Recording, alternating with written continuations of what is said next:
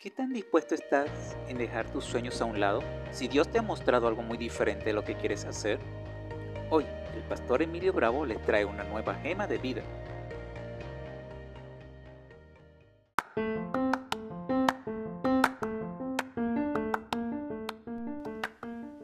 ¿Qué tan dispuesto estás en dejar tus sueños a un lado si Dios te ha mostrado algo muy diferente de lo que quieres hacer? El salmista decía en el Salmo 143, verso 10, Enséñame a hacer tu voluntad porque tú eres mi Dios, tu buen espíritu me guíe a tierra de rectitud. La Biblia en el Evangelio de Mateo capítulo 16, del verso 20 al 22, habla de un joven rico que se acercó al Señor Jesús para preguntarle qué habría de hacer para tener la vida eterna. Jesús le pidió que guardara los mandamientos, a lo que el joven contestó, todo esto lo he guardado desde mi juventud. ¿Qué más me falta? Jesús le dijo, si quieres ser perfecto, anda, vende lo que tiene y da a los pobres, y tendrás tesoros en el cielo, y ven y sígueme. Cuando el joven escuchó estas palabras, se fue muy triste porque tenía muchas riquezas. Este joven estuvo cara a cara con Dios y escuchó su voluntad y no estuvo dispuesto a cumplirla. En la vida tenemos sueños y proyectos, pero puede ocurrir que esto no coincidan con la voluntad de Dios. Cuando nuestros proyectos no coinciden con las instrucciones de Dios y nos resistimos a obedecerla, es porque en el corazón hay sentimientos, emociones, necesidades y deseos que modelan nuestro entendimiento. Analizamos minuciosamente cada paso que vamos a dar y no vemos que puede estar mal en ellos. Pero la palabra de Dios dice en Jeremías 17:9 que engañoso es el corazón más que todas las cosas también en Proverbios 14, verso 12, dice que hay caminos que al hombre le parecen derecho, pero su fin es camino de muerte.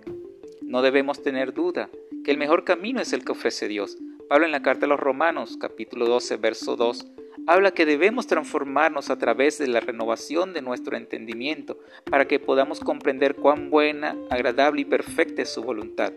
También debemos tener en cuenta que Dios tiene un pensamiento superior al nuestro en Isaías capítulo 55, versos del 8 al 9 dice, porque mis pensamientos no son vuestros pensamientos, ni vuestros caminos mis caminos, dijo Jehová. Como son más altos los cielos que la tierra, así son mis caminos más altos que vuestros caminos, y mis pensamientos más que vuestro pensamiento.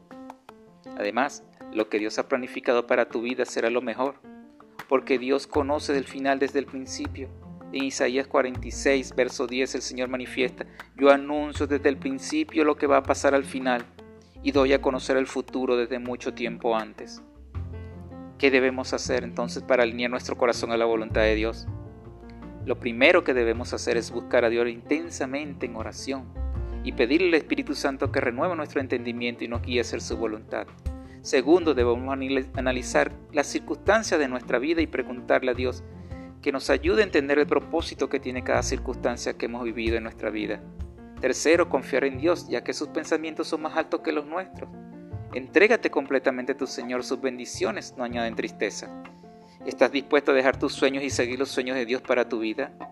Te invito a confiar en tu Señor y dejarte caer en sus brazos. No depende de tus habilidades y de tu capacidad de análisis. La voluntad del Señor es buena, agradable y perfecta.